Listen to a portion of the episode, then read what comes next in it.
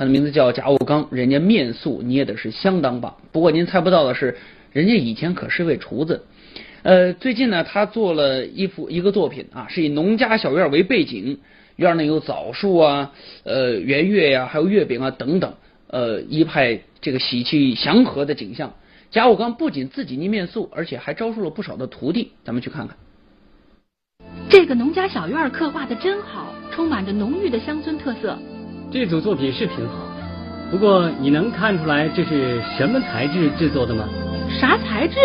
这我还真看不出来。材质啊，就是咱们平时最常见的白面。这是一组面塑作品。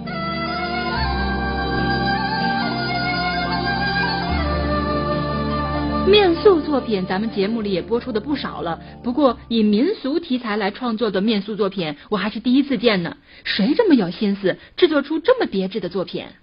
这次作品的创作者就是贾武刚，因为他是安阳华县人。从二零一三年开始，他便以华县乡情民俗来创作面塑作品。这不，这组作品便是以华县常见的农家小院为灵感创作出来的。这是两块玉米，两颗玉米，然后这面是辣椒。小时候老老家都喜欢那个吃那个干辣椒嘛，炸的干辣椒是吧？然后这个对联是“春回大地风光好，福满人间喜事多”，这是很很常用的那种那种那个对联，包括。爆竹声声辞旧岁啊，红梅点点迎新春呐，这些都是很淳朴、很那个、很就是很受就是老百姓喜欢的对联，所以说把它运用运用到这些这这当中了，就是运用到咱面试的作品当中，而且就是这样，就是呃我感觉就是更有这个老家农村那种气息。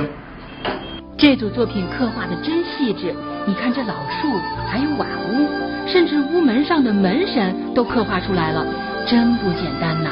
其实这组作品不仅刻画的细致，而且构思也很巧妙，这花了贾武刚不少心思呢。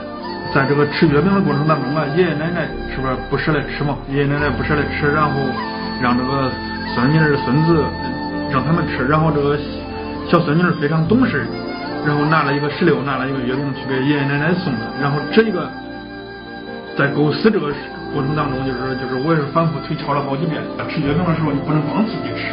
是吧？而且要体现出中国的传统美德，就是这个，就是尊敬老人，是吧？啊在贾武刚的作品柜里还有很多面塑，其中多是以民俗为背景创作的。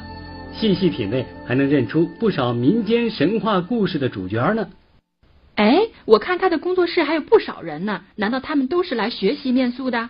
是啊，这些人都是贾武刚的徒弟，他们慕名而来，到此学习面塑技艺。你是来自哪里？我来自宁夏。你喜欢这个吗？嗯嗯，挺喜欢的。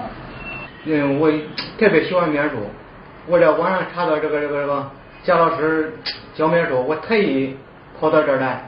贾武刚也希望通过他的努力，能够有更多的人了解面塑，把这门技艺一直传承下去。